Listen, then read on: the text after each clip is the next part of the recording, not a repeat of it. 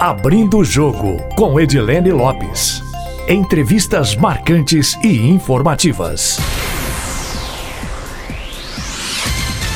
O Abrindo o Jogo de hoje é com Irina Bulara, que é diretora executiva do Renova BR, que se intitula Uma Escola de Democracia. Irina, muito obrigada por participar do podcast Abrindo o Jogo e por aceitar conversar com a gente aqui na Itatiaia. Obrigada, é um prazer. Edilene, muito obrigada pelo convite e vai ser uma honra conversar aqui com você e com os ouvintes. Irina, a gente tem uma tradição de começar o Abrindo o Jogo com o entrevistado contando um pouco sobre a trajetória dele. Eu queria que você falasse um pouco sobre a sua trajetória, que hoje ocupa o cargo de diretor executivo do Renova BR, e também sobre a trajetória do próprio Renova. Como que surgiu, com qual objetivo e hoje qual é o papel que desempenha aqui no Brasil? Ótimo. Bom, eu sou administradora e eu gosto de, de dizer que eu estou diretora executiva, mas eu sou a mãe do João Pedro e do Heitor, né? E eu acho que isso que é o que me define. É, antes de vir para o Renova, eu tive uma carreira dentro de uma instituição de ensino que me ensinou muito sobre educação e sobre a importância é, da gente, de fato, participar tanto da educação dos nossos filhos, da nossa juventude, como olhando isso num sentido muito macro. Foi a partir daí que eu conheci o Eduardo Mufarrege, ele era o presidente da instituição em que eu trabalhava, e ele teve essa ideia, três anos atrás, de trazer a educação para a política.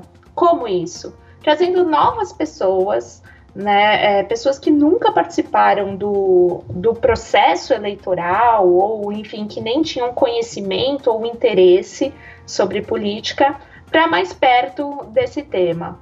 É, de acordo com ele, aqui eu abro aspas, né, não existe país desenvolvido com a classe política destroçada. E que a sociedade civil deveria se mobilizar e fazer parte disso. E aí, há três anos atrás, em 2018, ele criou o Renova BR, e, e a gente faz o quê? Seleciona pessoas e dá curso para elas, para que elas entendam é, os conteúdos de política pública e também outros conteúdos, como liderança e comunicação política. É, então foi agora em 2019, agora não, né? Já faz dois anos, mas enfim, foi em 2019 que eu entrei no time do Renova como diretora executiva com o objetivo de olhar para as eleições municipais. E o Renova BR até hoje já teve quantos, quantos estudantes, quantas pessoas participaram da formação ofertada pelo Renova BR? Hoje vocês têm quantos políticos eleitos no Brasil ou técnicos trabalhando com o legislativo ou executivo que foram formados por vocês? Em 2018, a gente teve 133 alunos e desses 117 saíram candidatos, né? Uma coisa muito importante, eu vou trazendo números e informações, tá?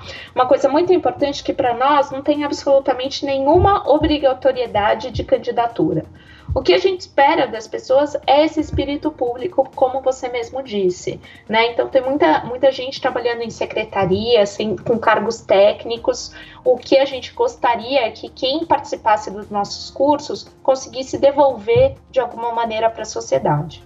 Desses 117 candidatos, 17 foram eleitos né? Aí de Minas, o Thiago Metrô, o Lucas Gonzalez, a gente tem muito, muito orgulho de como, que ele, como eles estão é, liderando grandes pautas de mudança aqui no Brasil.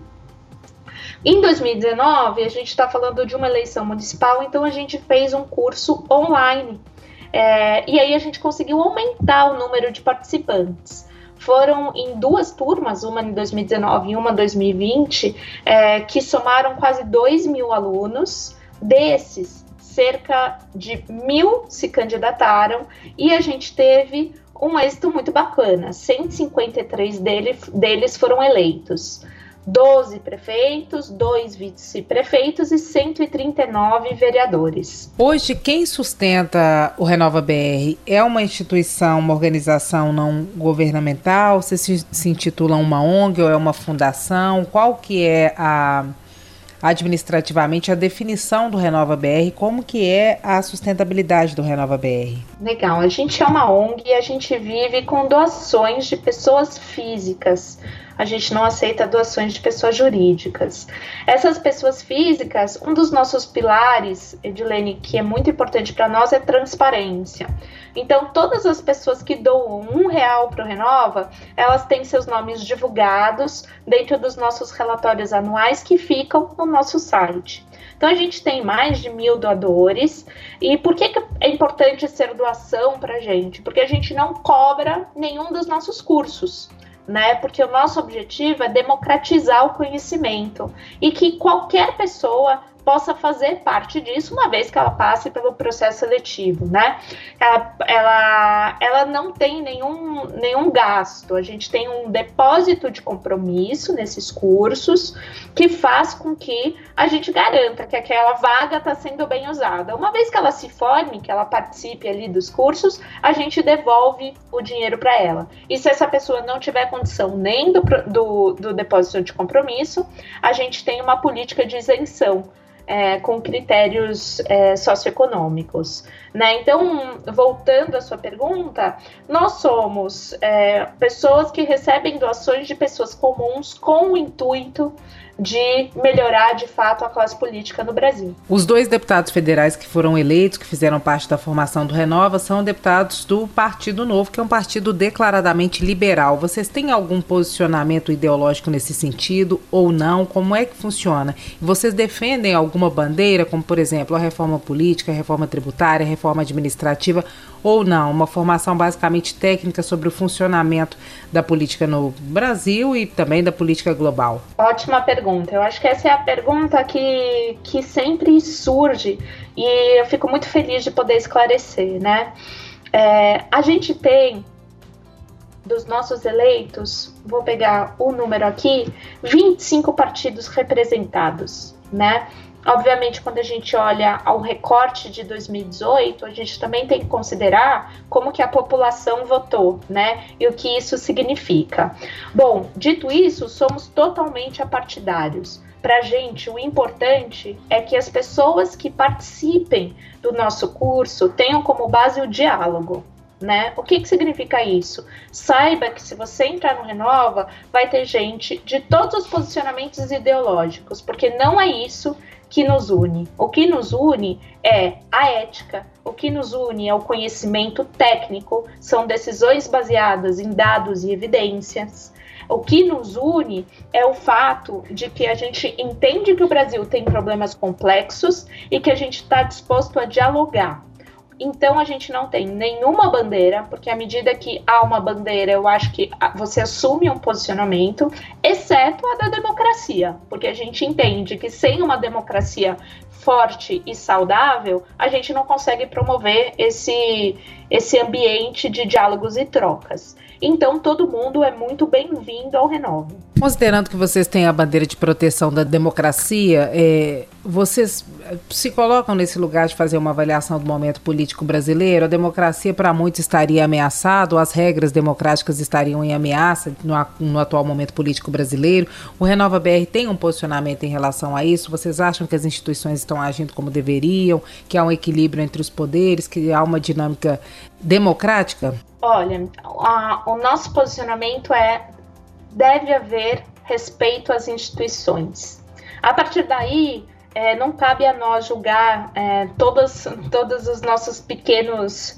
É, todo, todo dia a gente tem pequenas é, crises é, na, na, política brasileira e nós do Renova a gente não analisa essas, essas crises. O que a gente faz é cada vez reforçar mais dentro dos nossos cursos o conhecimento técnico, a, a política pública com base em dados e evidências e analisando quais são os papéis das instituições e que eles deveriam ser cumpridos.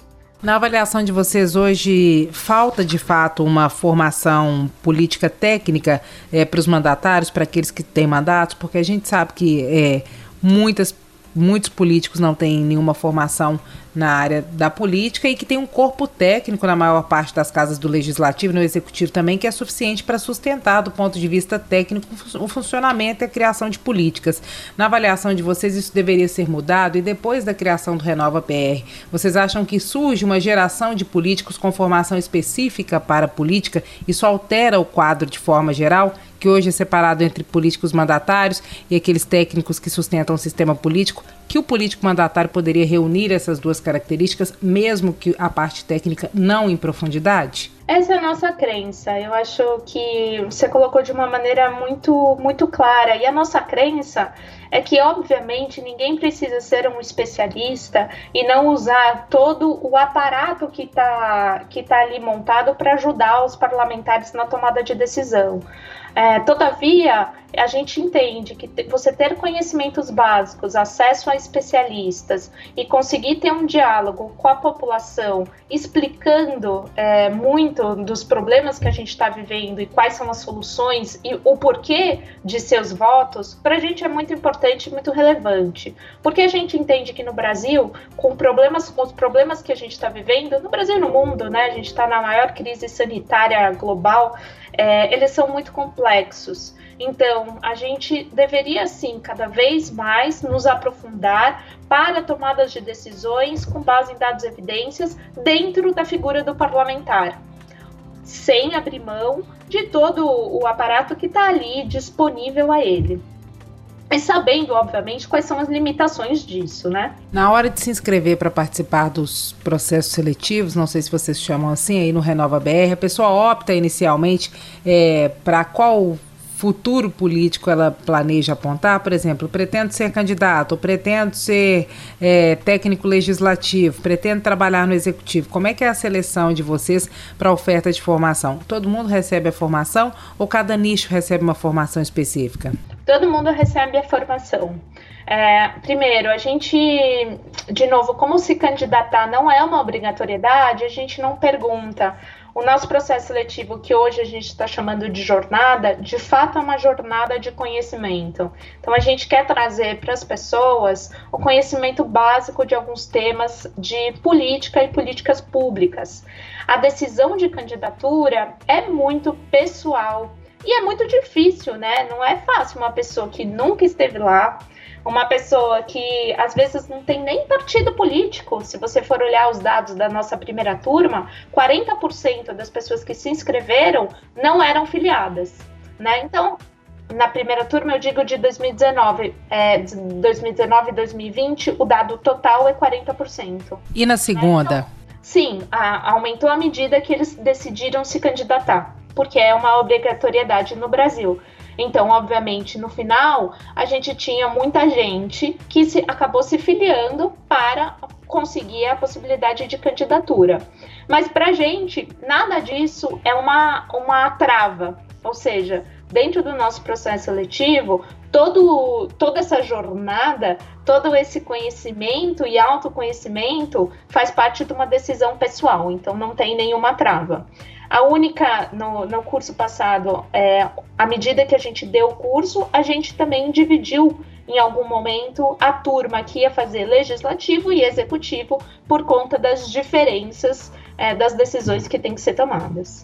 Irina, com a polarização da política no Brasil, a gente vê cada vez mais a população discutindo política, mas ainda assim o ânimo das pessoas para participar do processo político, de fato, para ocupar cargos, parece que ainda é pequeno. Na sua avaliação, na avaliação do Renova BR, o que, que afasta as pessoas é, de participarem da política? É uma pergunta interessante. Eu vou contar é, uma pequena história, muito rapidinho. Então, eu trabalhava com educação e, e aí, por que, que eu resolvi ir para o Renova? Porque eu estava na minha primeira licença maternidade e que bom, né, que eu tive o privilégio de ter licença maternidade e, e eu estava ali acompanhando todos os debates, enfim, é, todos os grupos de WhatsApp, né?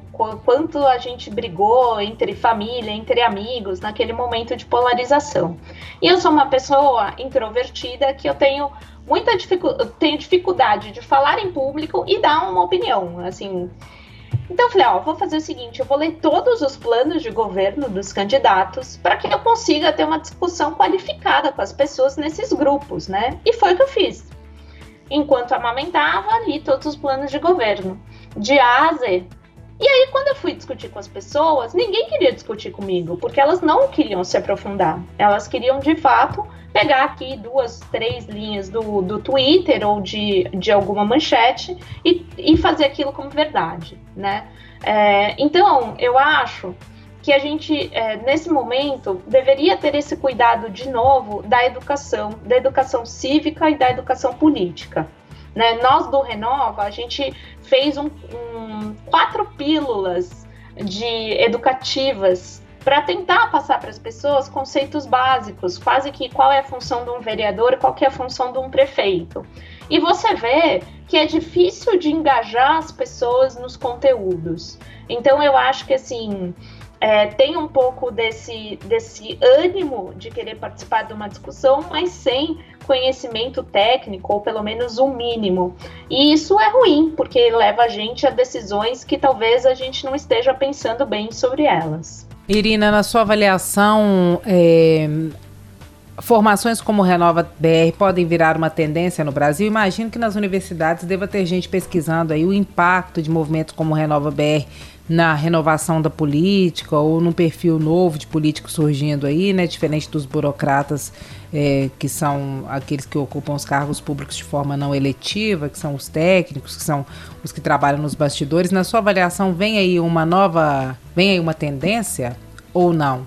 Considerando que os conteúdos para informativos para política engajam um pouco, né? Conforme você já disse aí. O povo quer brigar e não aprofundar. É, a gente está vendo esse movimento acontecer tanto é, dentro das fundações partidárias, o que é ótimo, como em outros movimentos.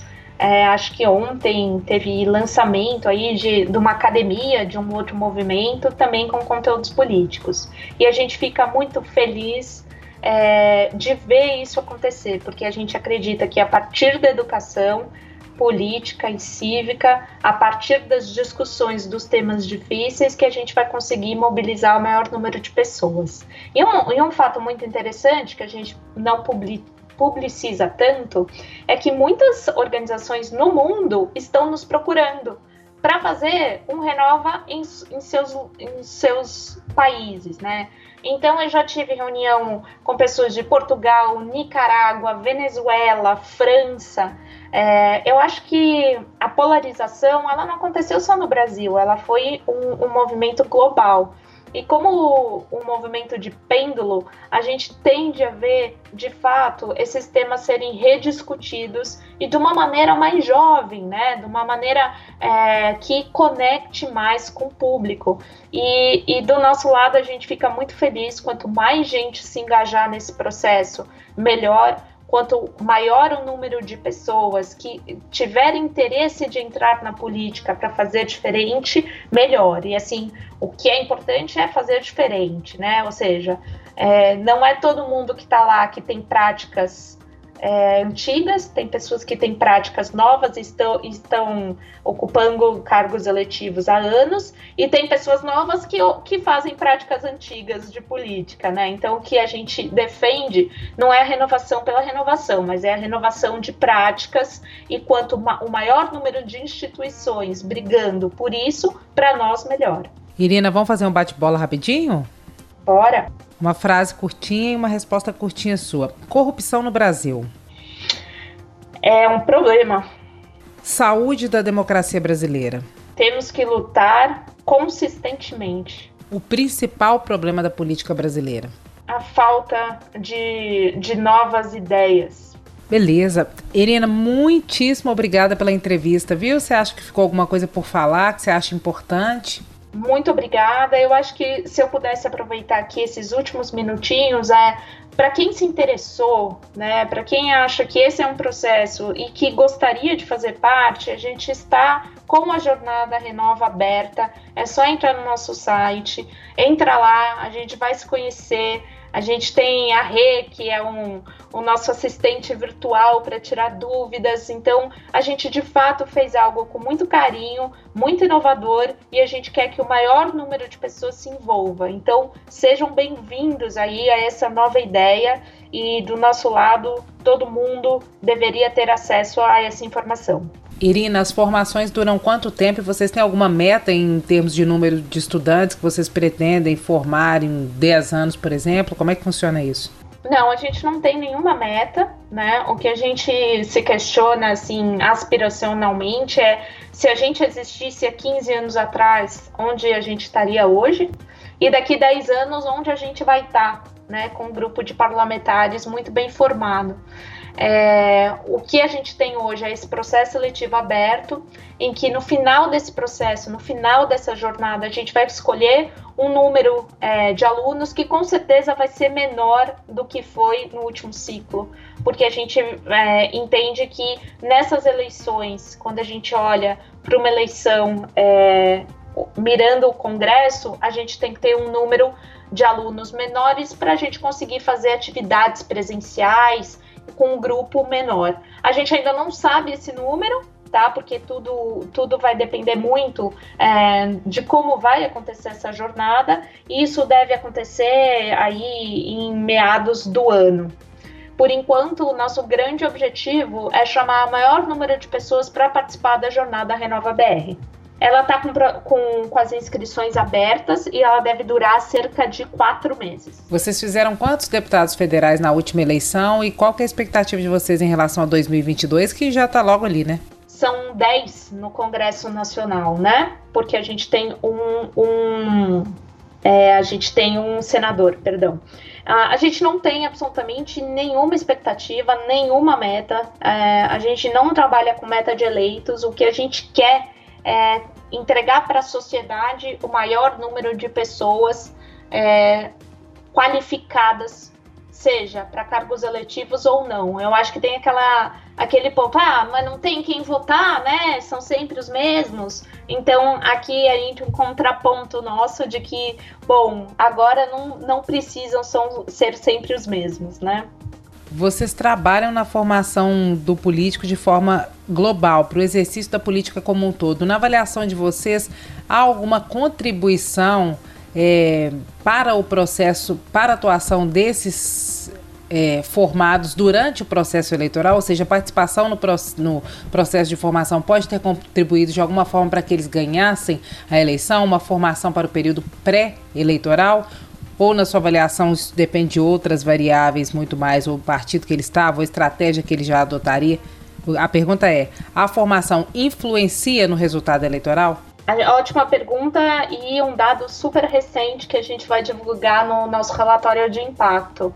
A gente, com 2 mil alunos, conseguiu fazer um estudo estatístico que mostra que quem passa pelo Renova tem 76% maior de chance de candidatura e 70% maior de chance de ser eleito quando comparado a uma pessoa que também nunca teve é, um cargo eletivo, obviamente, né?